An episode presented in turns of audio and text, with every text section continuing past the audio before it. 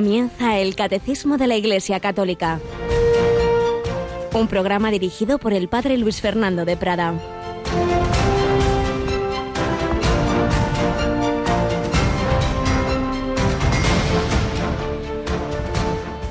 Habiendo Jesús convocado a los doce, les dio poder y autoridad sobre toda clase de demonios y para curar enfermedades.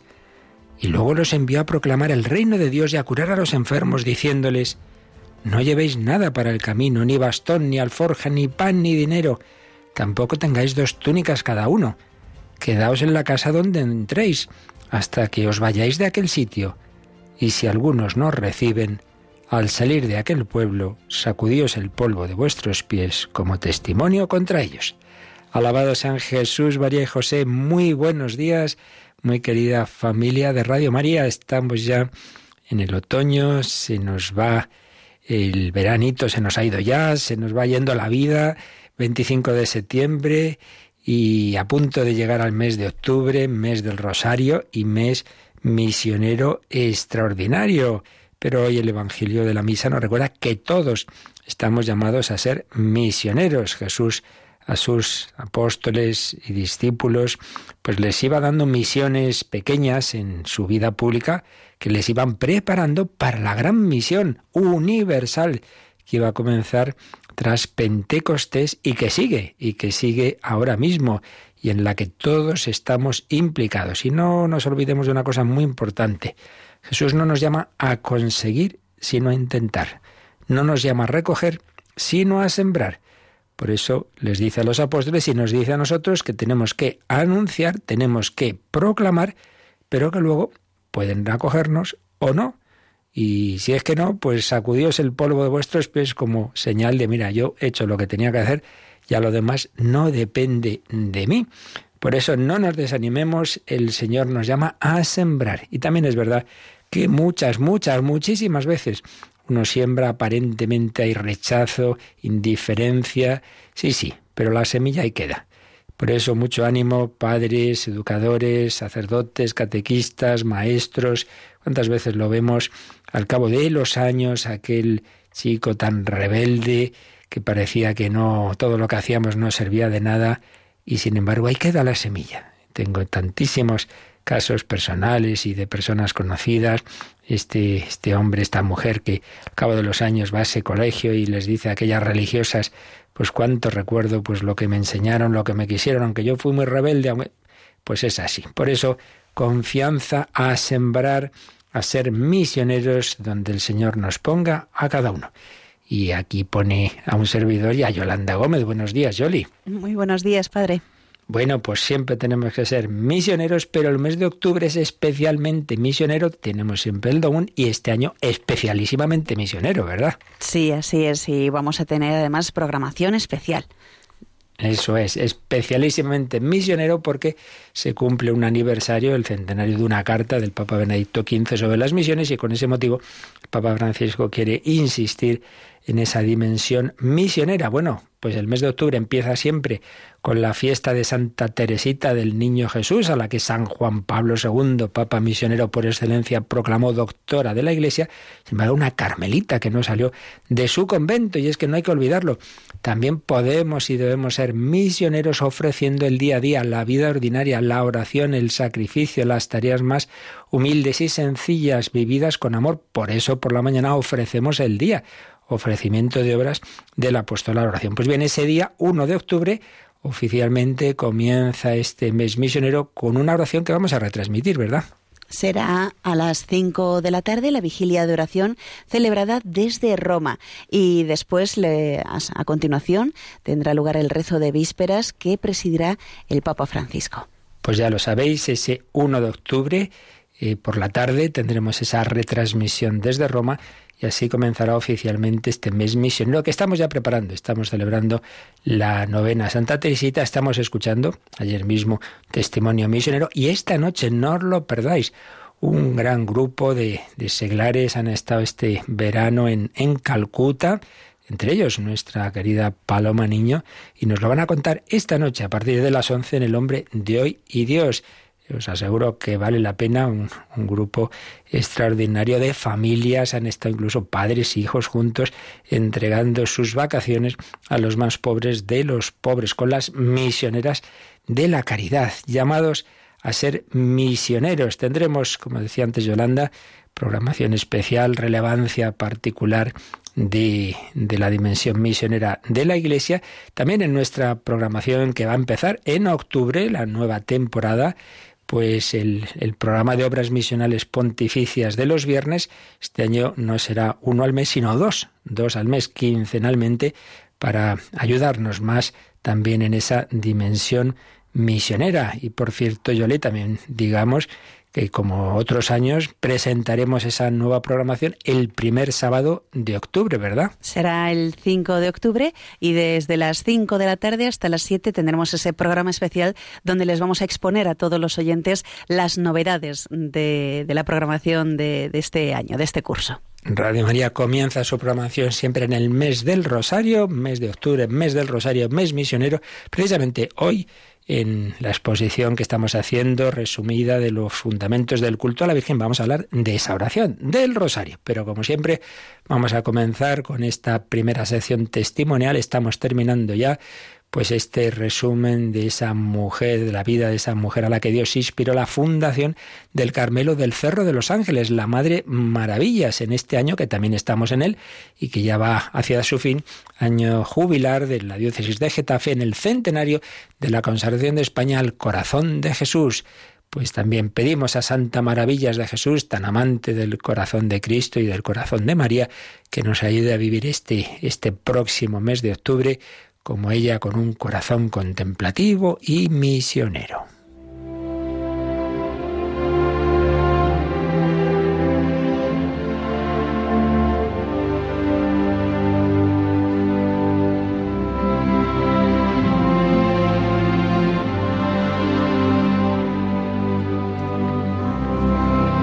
Un deseo del corazón de Jesús Santa Maravillas y el Cerro de los Ángeles. El Señor había inspirado a aquella joven carmelita que estaba en el Carmelo del Escorial la fundación del Cerro de los Ángeles.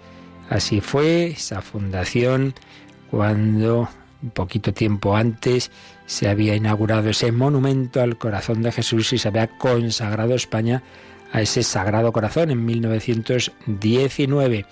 Luego todos los terribles avatares de la persecución religiosa, de la guerra, hicieron que esa comunidad tuviera que dejar el cerro, estuviera en Madrid, luego salió hacia Francia para volver a España en las Batuecas, Salamanca, y ya por fin terminada la guerra, volvían al cerro. Y después vimos cómo el Señor no solo le pediría a la Madre Maravillas esa fundación del Cerro de los Ángeles, sino otras, esa misma de Batuecas, que la providencia había señalado por esos acontecimientos, pero luego después otras muchas que estuvimos recordando en el último día. Pues bien, después de 17 años en los que la Madre Maravillas fue levantando por tierras de Castilla palomares teresianos, diversos conventos, la santa fundaba el último Carmelo en su vida, que sería el de la Aldehuela, muy cerquita del Cerro de los Ángeles, a unos pocos kilómetros en la misma diócesis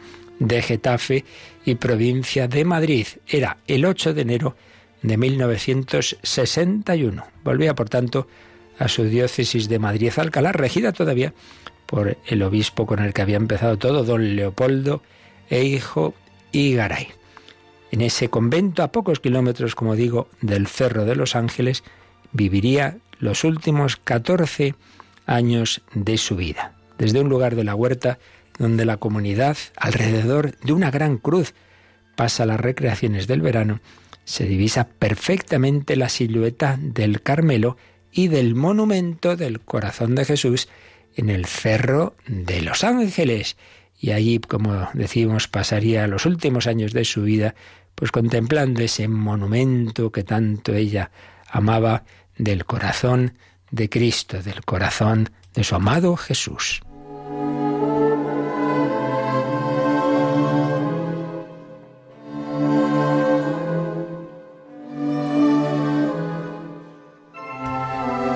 En una carta que escribía la Madre Maravillas a la entonces priora del Carmelo del Cerro, Madre María Josefa del Corazón de Jesús, le escribía, no tiene idea de cómo está el cerrico estas noches de hermosísimo. Vamos a recreación a un sitio encantador, que ya conocen algunas. Allí nos sentamos cara al cerro, que se ve preciosísimo, con esa silueta tan encantadora. La verdad es que lo del cerro es una preciosidad. La Santísima Virgen esperando allí el reinado de su Hijo Divino. Y Él, en el centro de España, con esa majestad, ese amor, esa misericordia. Bueno, hijas, a llenar por completo los deseos del Señor cuando nos llevó ahí con tantísimos prodigios de ese amor infinito.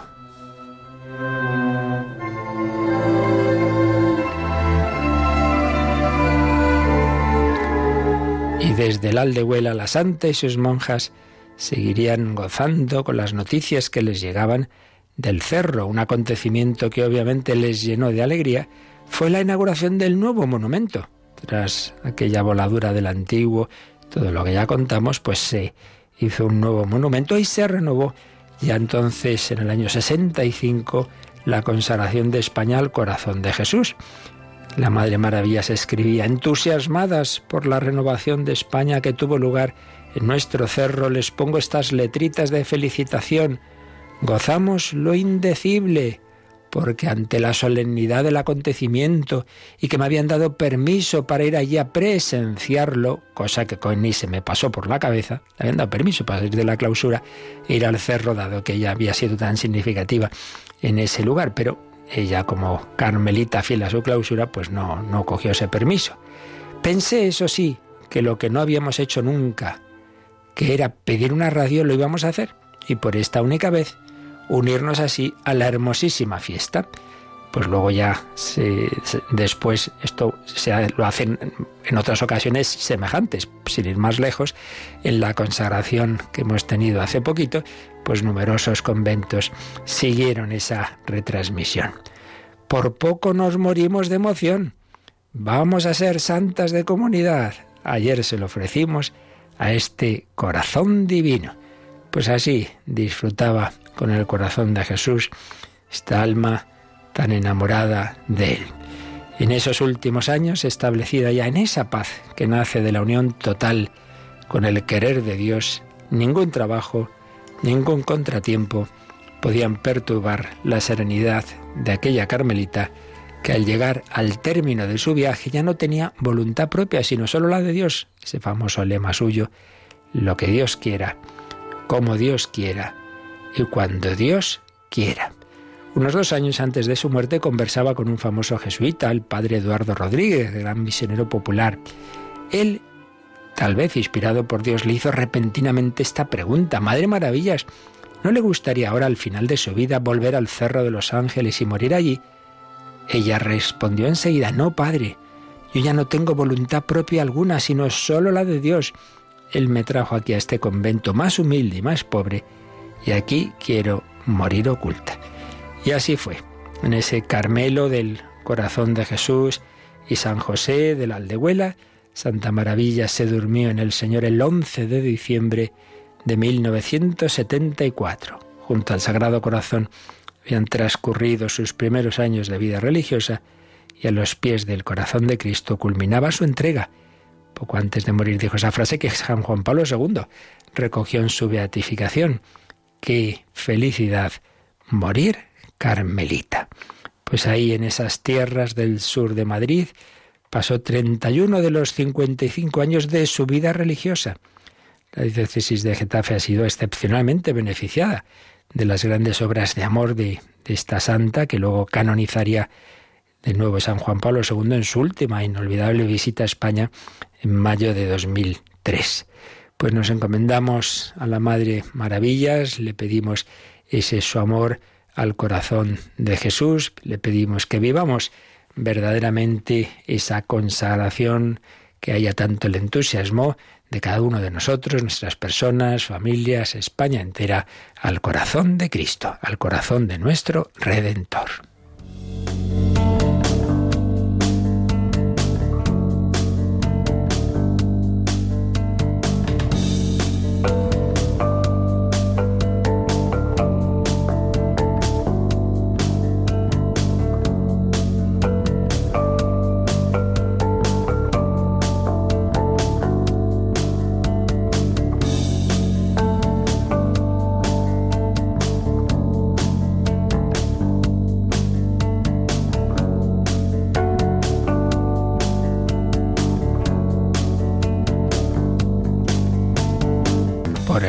Inmaculado de María me consagro a tu corazón, decimos en el ofrecimiento de obras. La Virgen María no nos deja en ella, sino que nos lleva a Jesús, haced lo que Él os diga.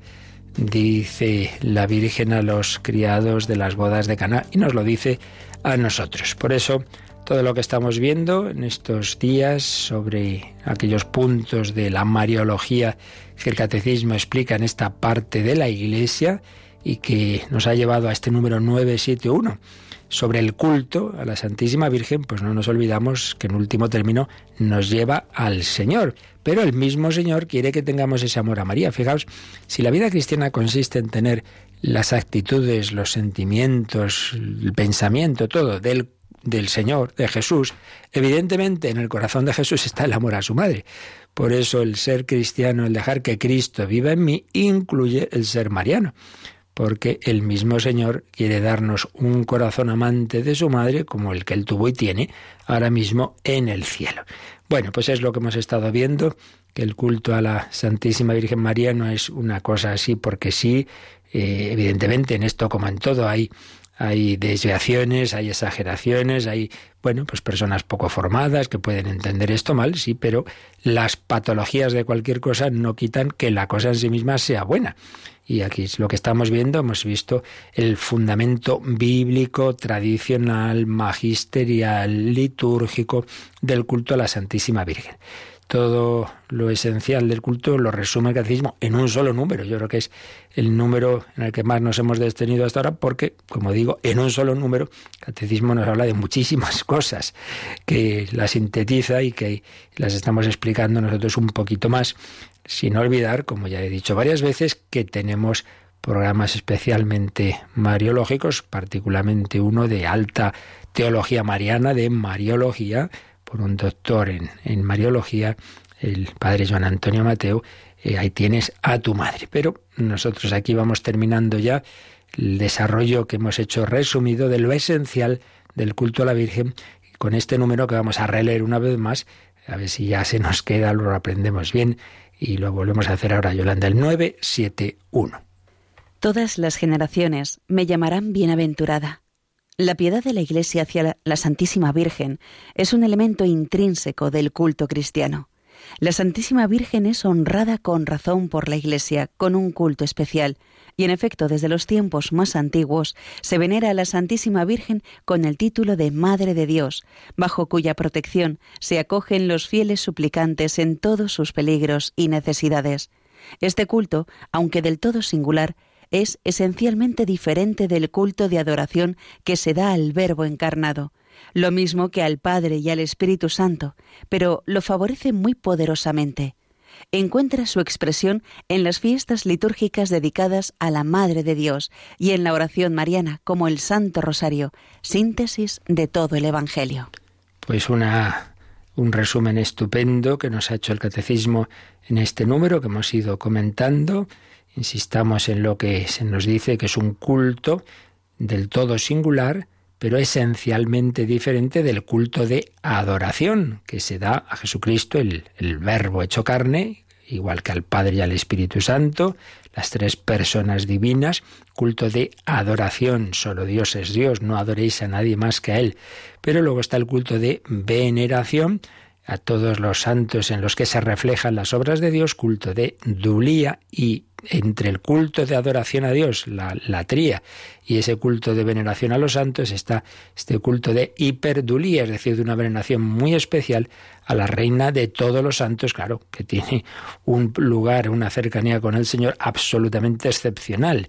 Nadie ha sido llamado a ser madre de Dios más que la Virgen María. Y en función de ese papel suyo, de, ese, de esa misión que Dios le iba a dar, pues vienen los demás privilegios.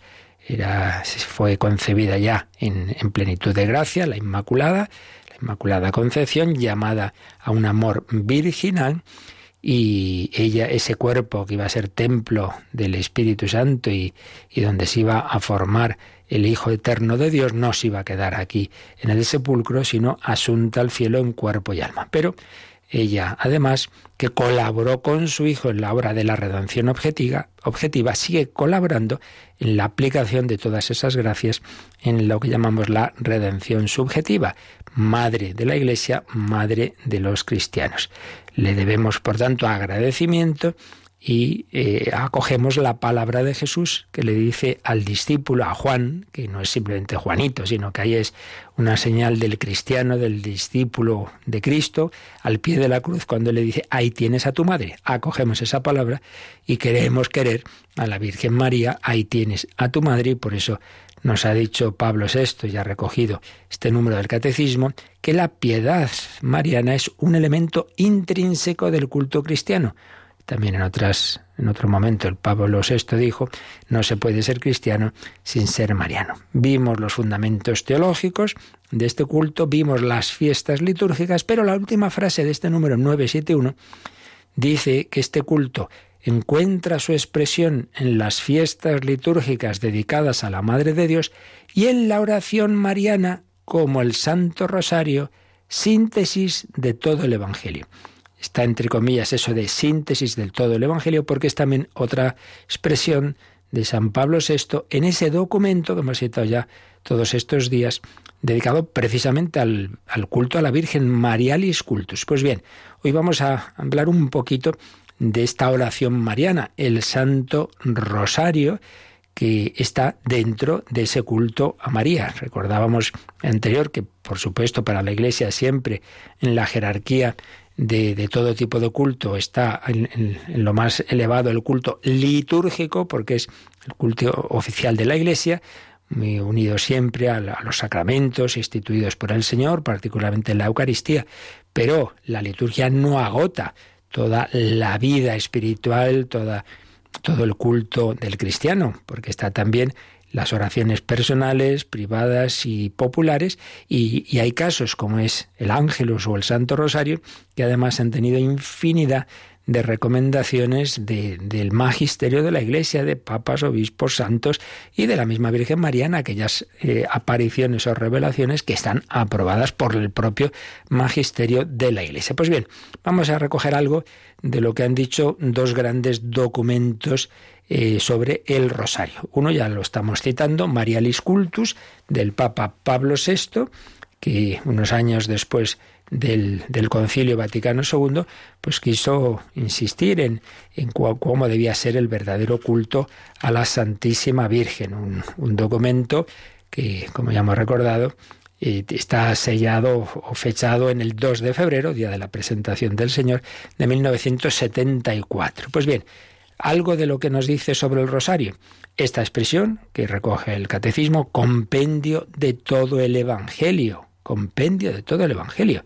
El verdadero culto mariano, ya lo veíamos también, tiene unos fundamentos bíblicos y evangélicos, y desde luego el rosario es compendio de todo el Evangelio, porque en él vamos contemplando los misterios de la vida de Cristo que nos presenta el Evangelio.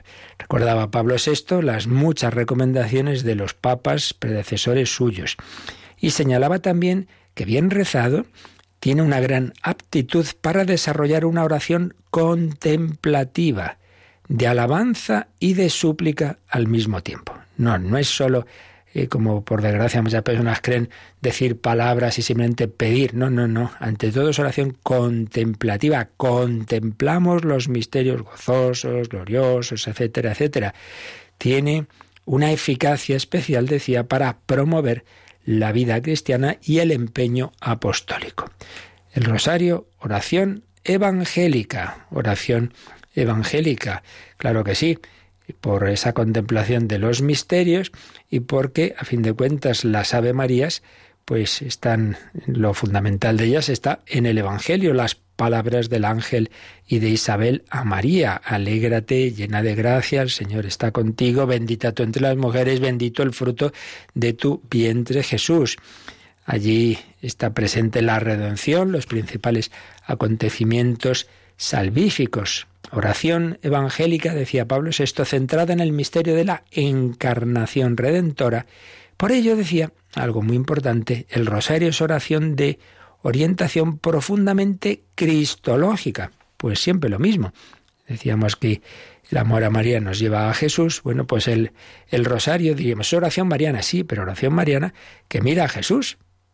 Bendito el fruto de tu vientre. Una alabanza constante a Cristo y contemplación de misterios de nuestro Señor Jesucristo.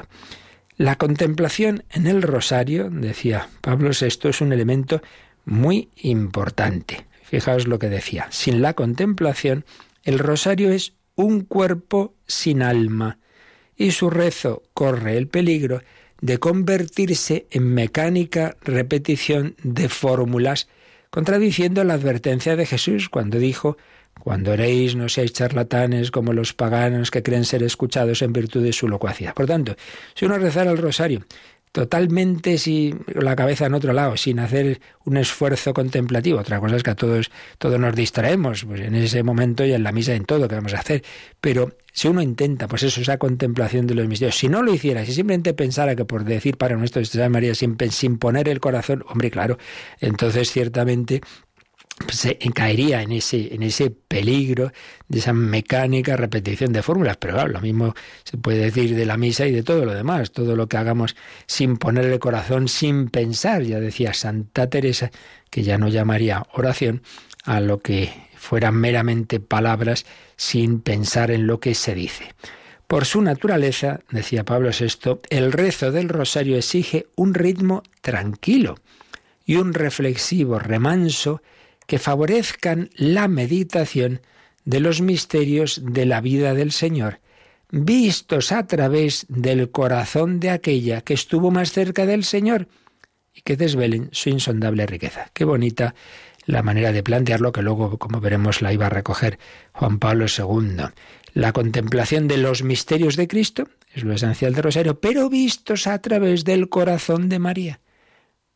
¿Qué es el rosario? Contemplar el rostro de Cristo con los ojos de María, con el corazón de María.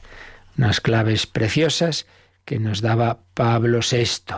Y luego, pues recordaba en el número 49 de Marialis Cultus los elementos esenciales del rosario. Por cierto, aprovecho para decir algo. Con, con, frecuencia nos escriben, nos llaman personas, oiga, ¿por qué no rezan también no sé qué cosa que en, nosotros solemos rezar y tal jaculatoria y luego tal añadido? A ver, lo esencial del rosario, como han explicado los papas, son solamente la contemplación de cinco misterios en cada parte, ya sabéis que durante siglos han sido 15 misterios, este, gozosos, dolorosos y gloriosos, y que Juan Pablo II añadió los luminosos, la contemplación de, de esos misterios, 20 misterios, el rosario completo, 5 cada parte, con un Padre Nuestro, 10 Ave Marías y el Gloria. Eso es lo único esencial.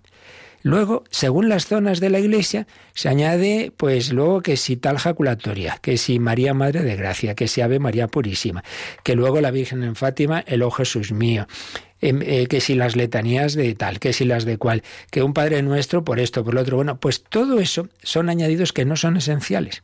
Por eso, a veces hay personas, no, pues también esto, pues también lo otro. Bueno, mire, hay sitios en que se hace tal cosa, tal otra, y nosotros en Radio María, pues hace ya muchos años se escogió algunos de esos elementos, pero, pero que sepáis que no deja de ser el, lo esencial del rosario porque no se rece lo que en tal otra zona se suele añadir y además que varía bastante, varía bastante en unos lugares y en otros todos esos otros elementos. Y aquí Pablo VI nos decía cuáles son los realmente esenciales. Primero, como hemos dicho, la contemplación de una serie de misterios de salvación. Contemplación en comunión de María de una serie de misterios de salvación sabiamente distribuidos en aquel momento en tres ciclos, ahora ya en cuatro, desde que Juan Pablo II añadió los luminosos. Segundo, la oración dominical, es decir, el Padre Nuestro, es fundamental en la plegaria cristiana, claro, el Padre Nuestro, la oración más importante, que nos la enseñó el propio Jesucristo. Contemplación de los misterios, Padre Nuestro. Tercero, la sucesión litánica, decía Pablo VI, del Ave María, que está compuesto por el saludo del ángel a la Virgen y la alabanza obsequiosa de Santa Isabel, a la cual sigue la súplica eclesial de Santa María. Santa María, Madre de Dios, roga por nosotros, eso ya lo añadió la Iglesia.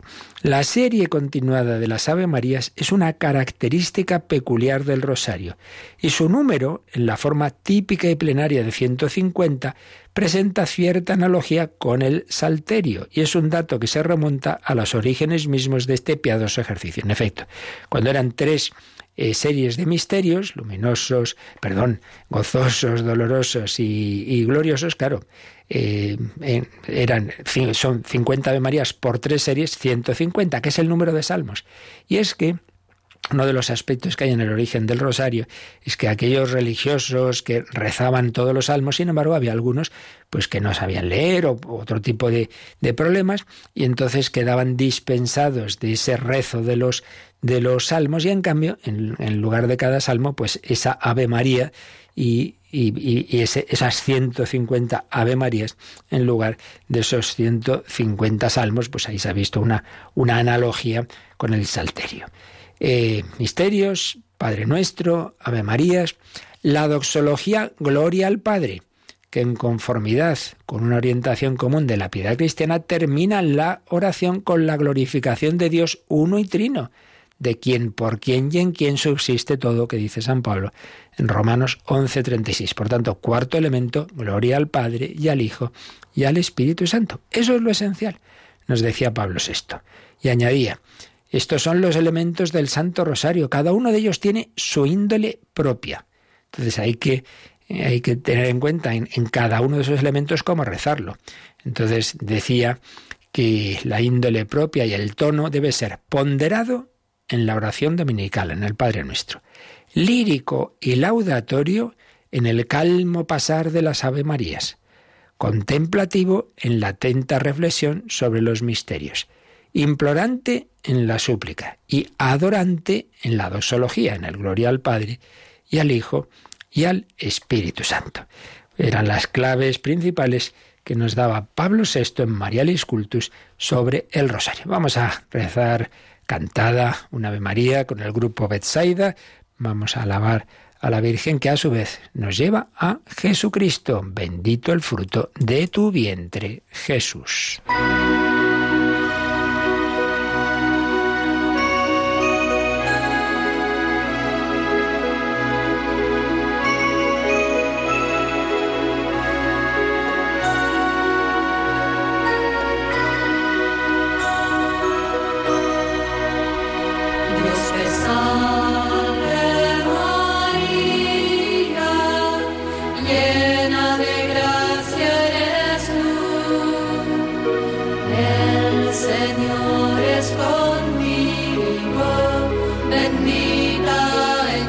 donas tú.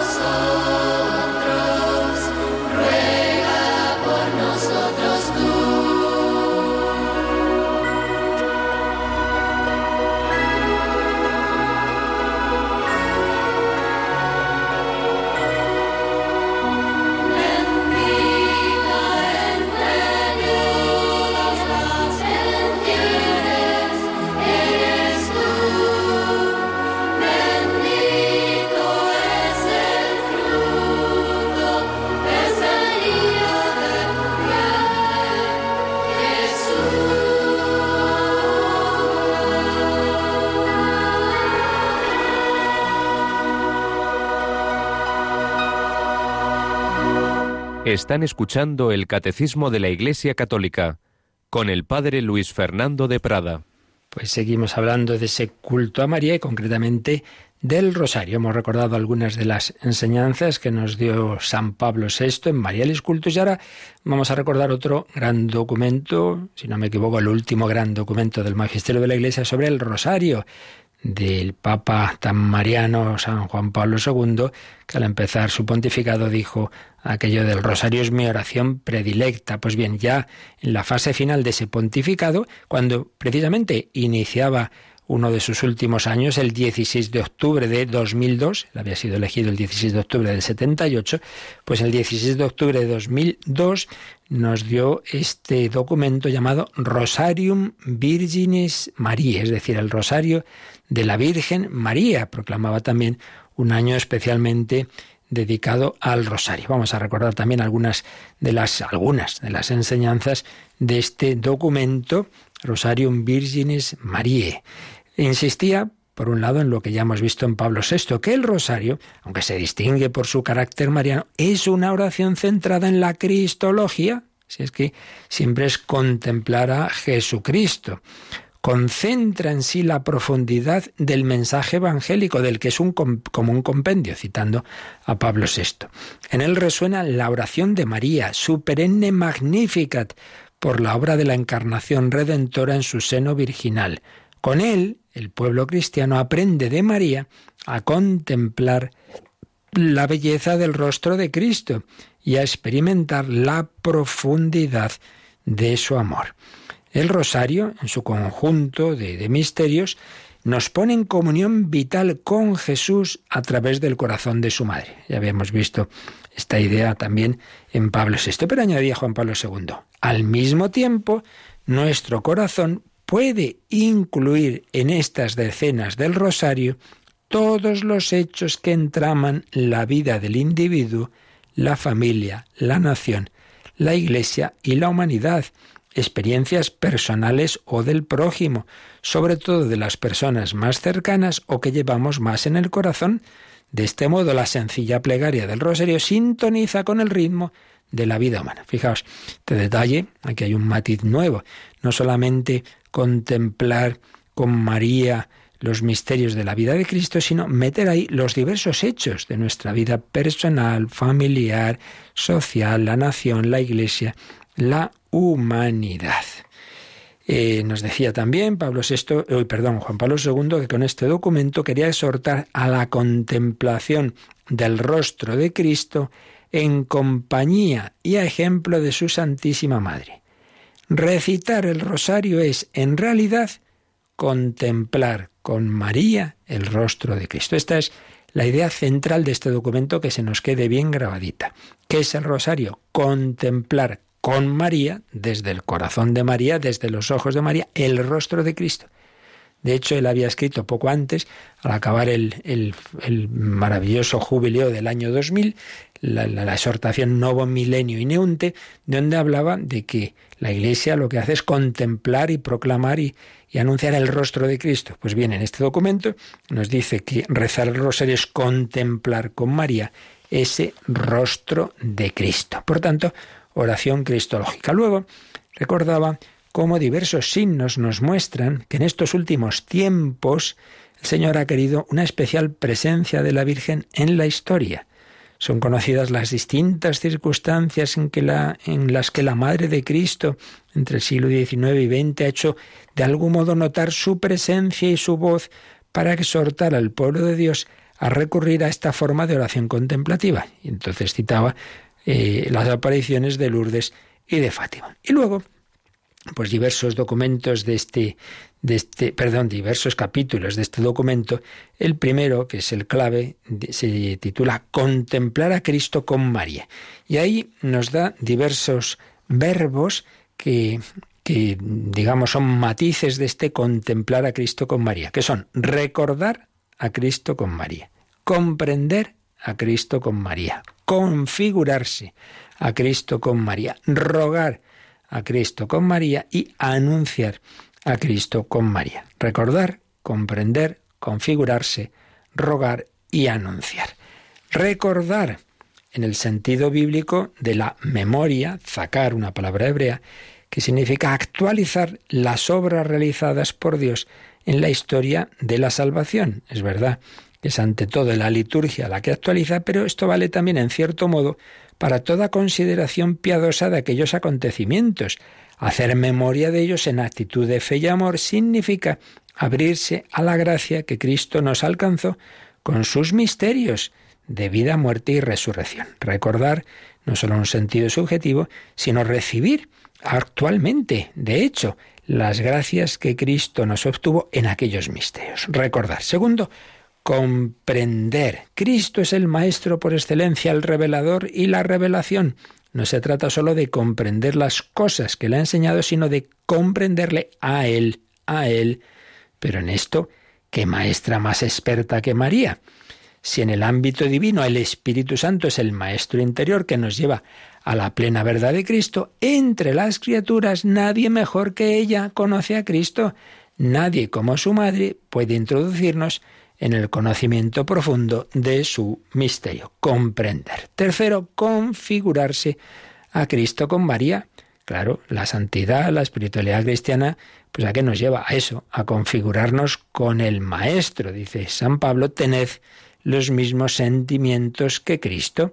Bueno, pues la Virgen María nos lleva a ello, con esa asiduidad con, Jesús, nos introduce de modo natural en la vida de Cristo y nos hace como respirar sus sentimientos, configurarse a Cristo con María.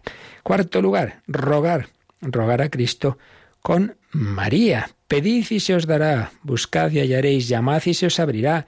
El fundamento de esta eficacia de la oración es la bondad del Padre, pero también la mediación de Cristo, ante Él, la acción del Espíritu Santo que intercede por nosotros y también para apoyar la oración que Cristo y el Espíritu Santo hacen brotar en nuestro corazón, interviene María con su intercesión materna. Claro, pues podía haber sido de otra forma, pero Dios ha querido eso.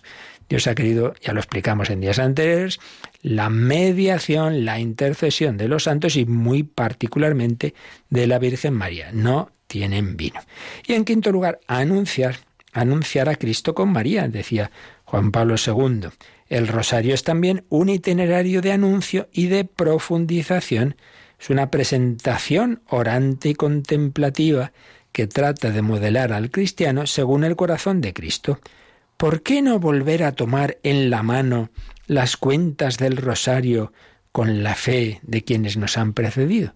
Pues sí, sin duda es un icono de, de tantos santos hijos de la Iglesia Católica, al crucifijo, siempre lo central es nuestro Señor Jesucristo, a la Eucaristía donde está el vivo y también el rosario.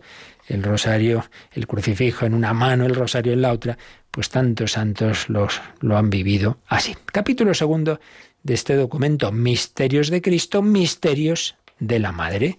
Misterios de Cristo, misterio de Cristo, misterio del hombre quien contempla a Cristo, recorriendo las etapas de su vida, descubre también en él la verdad sobre el hombre.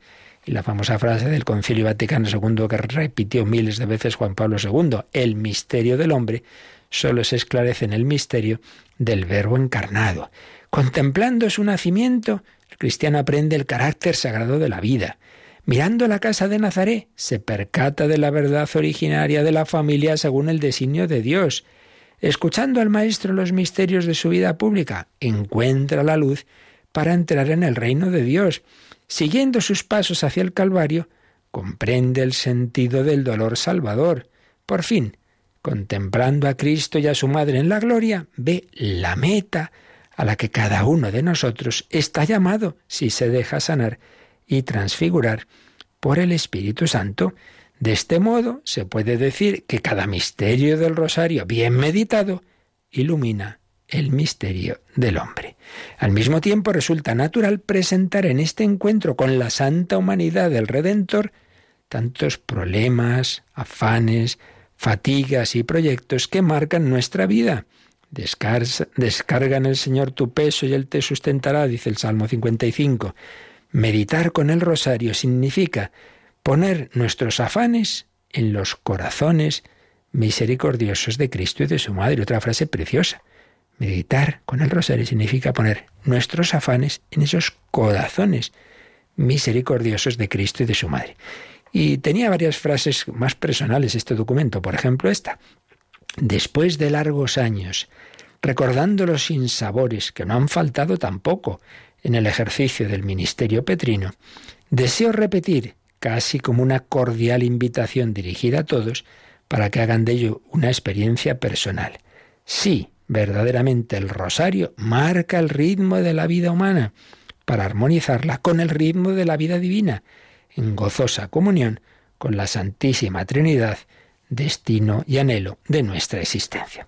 Y luego, pues hablaba de esa serie de misterios, tradicionalmente los gozosos, dolorosos y gloriosos, y explicaba un poquito el sentido de cada uno y añadía esa serie de los luminosos, como bien sabemos.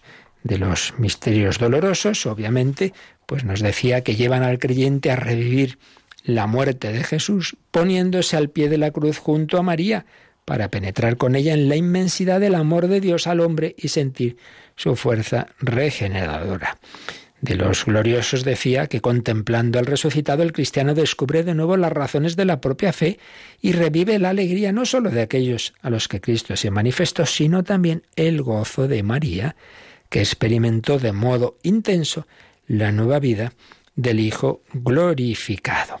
A esta gloria, que con la ascensión pone a Cristo a la derecha del Padre, sería elevada ella misma con la asunción, anticipando así el destino reservado a todos los justos con la resurrección de la carne.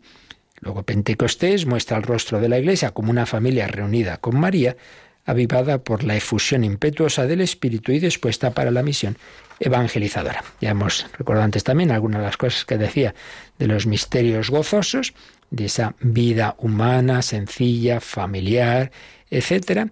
Y añadía esos misterios gloriosos que nos hablan de la vida pública de Jesús, cómo se fue manifestando la luz de Cristo en su bautismo, este es mi hijo el amado, en las bodas de Caná, es el verdadero esposo de la humanidad y la intercesión de María, no tienen vino, el anuncio del reino de Dios, invitando a la conversión, y muy especialmente dos misterios claramente luminosos.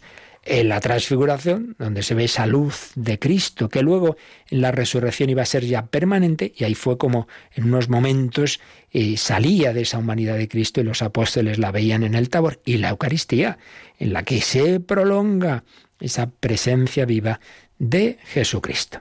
Luego el capítulo tercero del documento, para mí la vida es Cristo, decía como el rosario es camino de asimilación del misterio.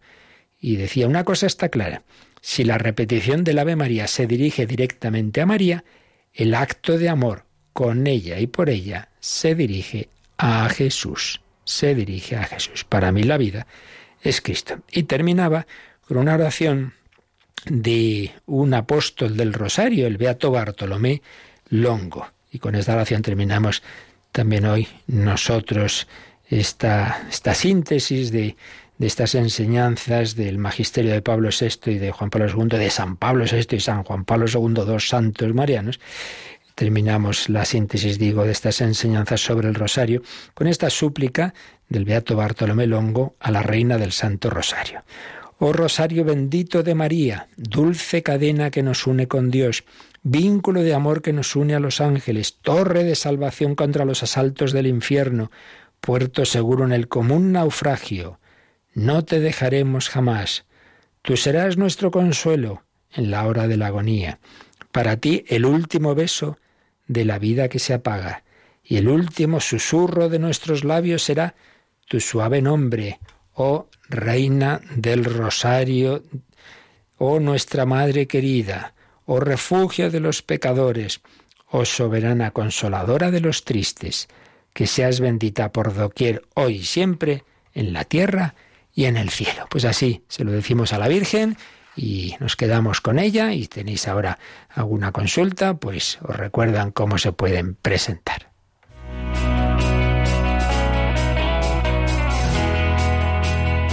Participa en el programa con tus preguntas y dudas. Llama al 91005 9419.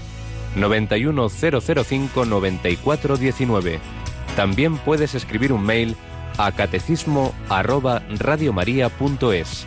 Catecismo arroba radiomaria.es.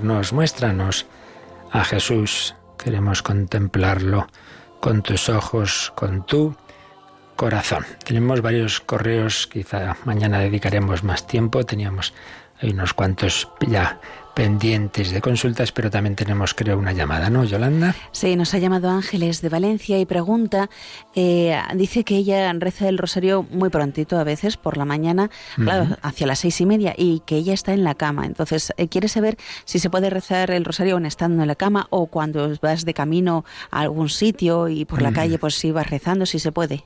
Por supuesto, ya decía Juan Pablo II que toda la vida humana la, la debemos incluir en el rosario. Aquí hay una anécdota no sé si es tal cual histórica o no, pero bueno, en cualquier caso es, nos enseña, ¿verdad? Nos enseña algo. Se cuenta de, de dos religiosos que estaban más o menos hablando de lo que acaba de decirnos esta comunicante, si se podía rezar el rosario de una forma, de otra. Incluso se ve que alguno pues fumaba. Y entonces eh, decía, oye, ¿y, fumando se rezar rosario? Y decía, hombre, no, no, tal, que sí, que sí, que no. Bueno, y se cuenta, ya digo que si no es histórico tal cual, pero en cualquier caso nos da una enseñanza, que lo consultaron al, al Papa Pío XII. Y entró, pues, primero uno y sale y dice, oye, que no, que me ha dicho el Papa que, que, que, si estoy, que, que, no, que si rezo el rosario que no puedo fumar a la vez. Espera, que ahora voy yo. Y el otro sale y dice, ah, pues a mí me dijo que sí, pero bueno, ¿y cómo puede ser? Pues resulta que el primero le había dicho, Santo Padre, si estoy, estoy rezando rosario, ¿puedo ponerme a fumar? Y dice, hombre, no, estás rezando rosario, pues, pues no te puedas fumar. Pero el otro al revés dijo, mire, yo estoy dando un paseo, estoy fumando, ¿puedo también rezar el rosario? Y dice, hombre, pues sí. Bueno, entonces, ¿qué quiere esto decir? Que indudablemente el rosario, como como otras oraciones, hombre, si uno puede, si uno tiene la posibilidad de dedicar específicamente un tiempo de absoluta, absoluto recogimiento y concentración, incluso me voy a la iglesia, pues hombre, mejor, mejor. Pero que no puede ser, o que, o que además de eso, oye, mira, de hecho, mira, yo ahora mismo estoy en la cama, yo ahora estoy dando un paseo, ¿Puedo rezar? Pues claro que sí, claro que sí. Muchísimas personas, pues en el coche lo van, lo van, rezando, o en el metro, que no es el mismo recogimiento que si estuvieras en la... Pues, pues no, pero muchas veces lo mejor es enemigo de lo bueno. Y el corazón, si está unido al Señor y está unido a la Virgen María, pues a pesar de que el ámbito no sea el más adecuado, sin embargo, pues todo momento es bueno para hacer oración. Porque dice San Pablo eh, nos hablan varios sitios de orar en toda circunstancia, orar en todo momento. Por tanto, también una oración así, como es el Rosario, el Padre Nuestro, Ave María, Dolores, etcétera, claro que en todo momento de, descanso, de, de, de, paseo, etcétera, también se puede rezar. Así que se puede, claro que sí, que repito, que uno un día tiene posibilidad de hacerlo más recogido en, en, la iglesia, en, en familia, todos en un momento más mejor. Pero eso no quite que también en otras circunstancias podamos, podamos rezar, rezar el, rosario, pues aunque ya digo, no sean eh, con esas condiciones tan súper, súper estupendas. También, sí, uno de los correos lo, lo leemos, que nos viene desde Alemania, de Mari Cruz, Dice, ¿cómo se lleva la oración de contemplación? Podía dar un ejemplo de cómo se hace una oración de contemplación en el momento de rezar el rosario. Bueno, esto ante todo es una gracia que hay que pedir a Dios, indudablemente, ¿no? Que nos recoja. Esto, como en todo en la vida cristiana, eh, los consejos y las palabras eh, pueden ayudar, pero en último término el consejo principal es pedir a Dios la gracia de que nos, nos recoja. Pero bueno, por decir algo más concreto, hombre, pues que uno cuando, cuando empiece un misterio, pues no sea decir el misterio y ya está corriendo, sino pueden ayudar en efecto, como hacemos en la radio, ¿no? El leer al principio algún texto evangélico sobre ese misterio, detenerse ahí un poquito, ponerse a, a, pensar en esa escena, lo que San Ignacio llama la composición del lugar, es decir, antes de empezar lo que son ya el Padre Nuestro, las Ave Marías, espérate un momento, métete ahí en esa escena, imagínate ese Belén, ese nacimiento de Jesús, ponte ahí Intenta contemplar, fijarte en esa escena y luego ya empiezas ese, ese, ese rezo. Y puede ser que no te fijes tanto en las palabras que estás rezando para no estar de María, sino el misterio. Pues muy bien. O al revés, esta vez la cabeza no se te queda tanto ahí, pues fíjate más en las palabras Las, son dos elementos que hay que unir. Pero sí que nos puede ayudar el antes de empezar el misterio, como digo, el leer o escuchar el texto bíblico relativo a ese misterio y detenernos ahí eh, imaginando cómo, cómo, era esa escena. Bueno, pues mañana seguimos respondiendo algunos correos. Y os recuerdo que esta noche, a las 11.10 en Canarias, en El Hombre de Dios, tenemos testimonio, ya veréis que seguro que nos ayuda mucho a todos, de un grupo de jóvenes y no tan jóvenes, incluso familias enteras que han estado este verano en Calcuta en, una, en un voluntariado misionero precioso con las misioneras de la caridad de la Madre Teresa. Pedimos al Señor, pedimos a la Virgen vivir este día en esa actitud contemplativa y a la vez misionera. La bendición de Dios Todopoderoso, Padre, Hijo y Espíritu Santo, descienda sobre vosotros. Alabado sea Jesucristo.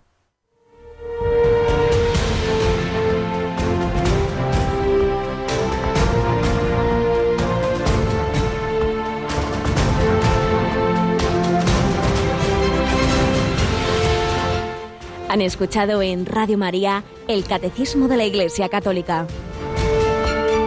un programa dirigido por el Padre Luis Fernando de Prada.